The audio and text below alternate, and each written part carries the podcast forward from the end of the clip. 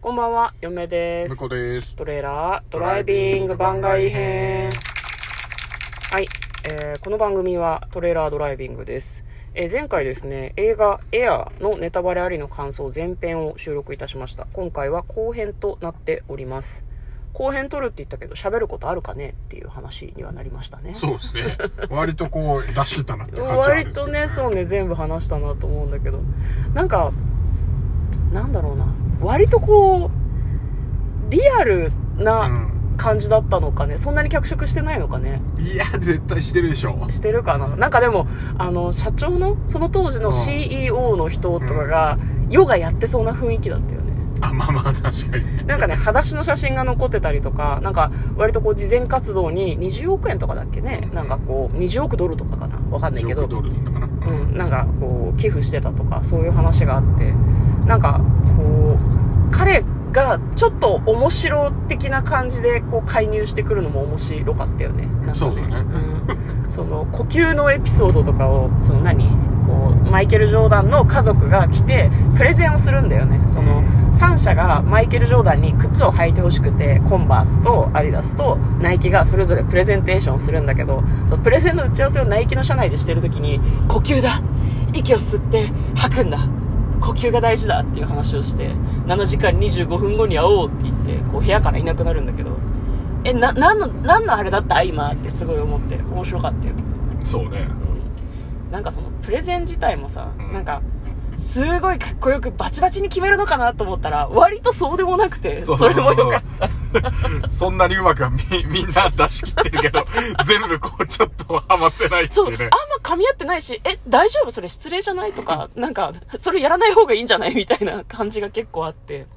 なんかね、プレゼンの、あんな、あんなに俺たちはできるって言ったのに、そうはうまくいかねえんだよっていうね。ね、あの辺もでもちょっとリアルでしたねね。その CEO が遅れてきた方がいいみたいな話をしてたけど、それもね、別にそんなハマってなかったよね。そう、あの、ちょっと説明しすぎだよね恩着せがましいな、こいつみたいな感じになっちゃって。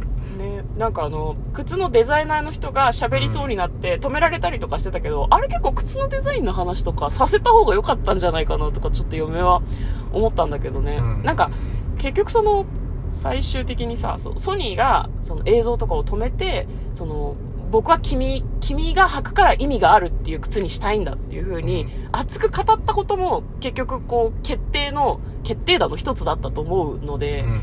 なんか気持ちが伝わるみたいなのが結果的に大事だったのかなとはなんか思ったよね。そうね。でもあの、その、マーティン・ルーサー・キングの、あの、演説のエピソードをその前に、あの、伏線で入れてたけど、うん。あれ、本当だったのかな？どうなんだろうね。やっぱ逸話として残ってるんだろうね、きっとね。じゃないかね。なんかね、その、あの人は何の役割の人なんだろうね。あの人はなんか、代理人？コーチみたいな。あーあ、コーチって言ってたか。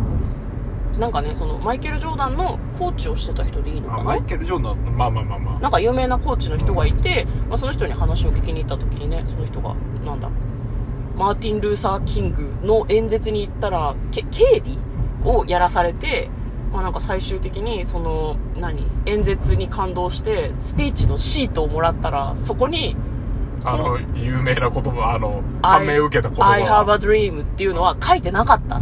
アドリブだったんだっていう話をしてて、ね、あれでも本当なんじゃない？えまあ多分本当なんだろうけどね。ねいろんな人に語ってて、でも手放さなかったらしいから、ん実はちゃんと書いてあったかもしれないし、その辺もね。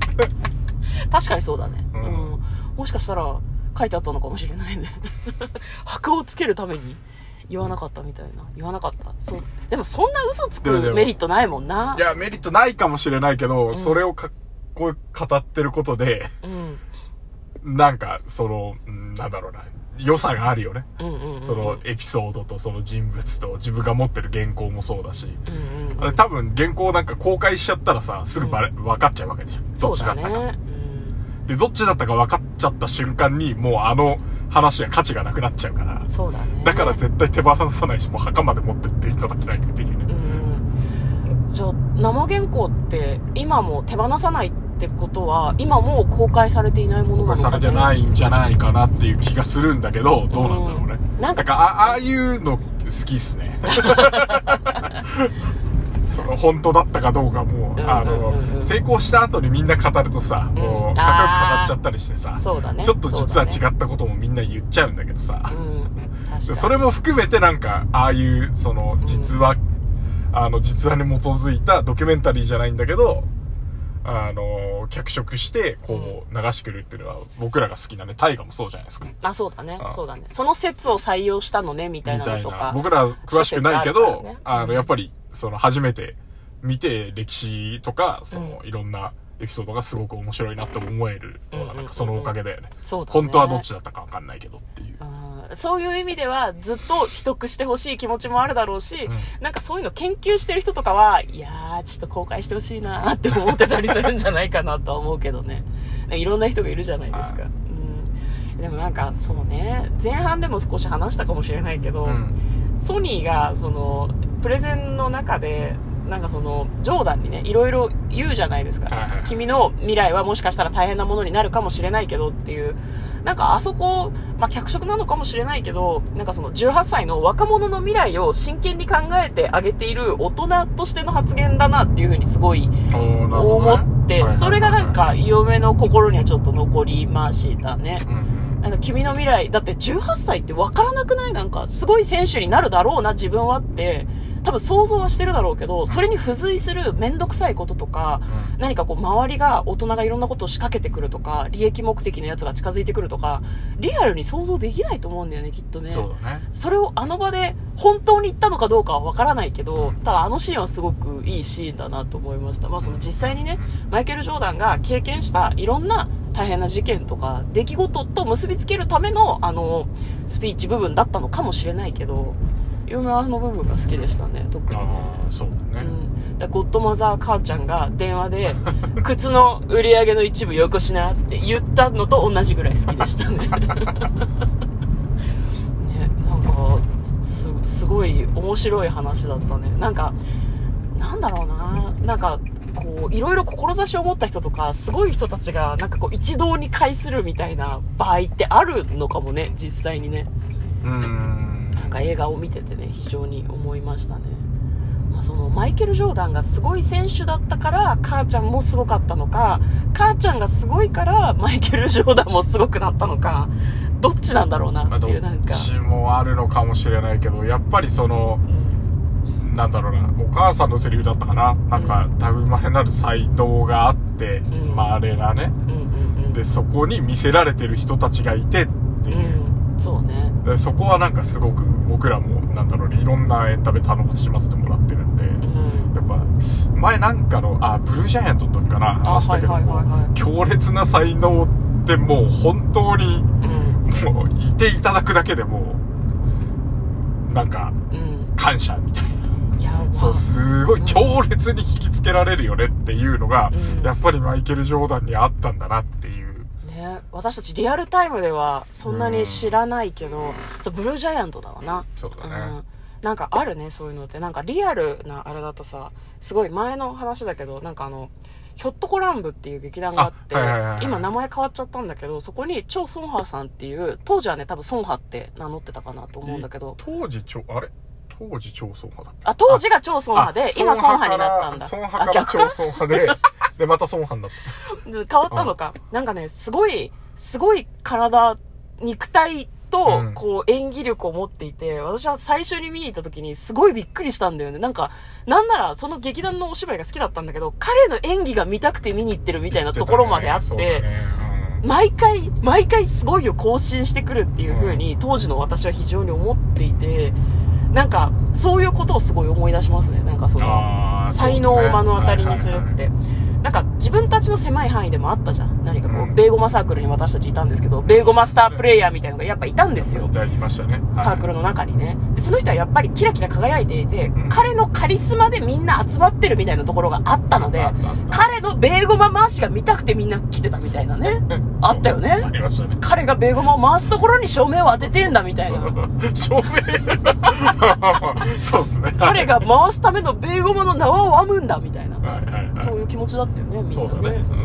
だからなんか、そうね、そういうセリフも確かに刺さるわね。うんそうですね。だからなんかそう、や、やっぱり強烈な才能っていうのはやっぱりいいつの時代もこう、うん僕らを楽しませてくれるなというか、ねいやなんかドキドキさせてもらえるなというね。仕事でそういう人と関わりたいねなんか自分自身がそういうものすごい才能を持った存在ではないので、なんかもはや仕事でそういう人と関わりたいなってちょっと思うわねそうだね。そしたらあんなに熱くなれるかなそれともそれはあまりにも周りに任せすぎかな いやままあまあ、でも仕事で会えたらラッキーかもしれないですね。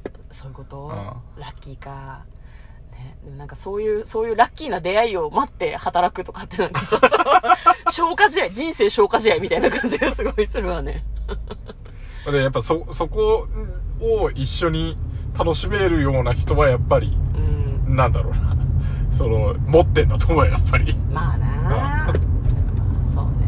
そう、それまで何をやっていようと。うん。確かにね。もうなんかちょっと運みたいなところありますけど。ううん自分の仕事のこととか、そうね。日常で出会ったすごい人のことをちょっと思い出すような感じの映画ではありましたねだ。からたまに見返したくなるような気がします。あー、エアいや。おー、そうね。なんか、見逃してたところとか、あ、ここ伏線だったんだとか、ここでも謎が残ったな、みたいなところもちょっとある気がするんだけど、あの、クリス・タッカーがさ、うん。ダメだったって電話一回かけてきたじゃん。あれ何だったんだろうね。あ、電話？いや、だから同額だったからでしょ。あー、なるほど。で、同額だったから、うん。あの、追加オファーを出して、金額上げ、上げるとか、なんかできることがあるんじゃないかっていううん、うん、うん、うん。とこだったんだけど、もうあの CEO はマックス限界、うん、ああーりえないとこまで出してるから、もうそれ以上無理っていうの分かってて、うん、うん、うん、分かってたけど、あの、ソニーに、やっぱり、んもうちょっとなんかできないのかっていううん。話をしたけど、もうソニーはもう、もう限界だっていう、なるほど。他の人生も。あ終わりですはい。はい。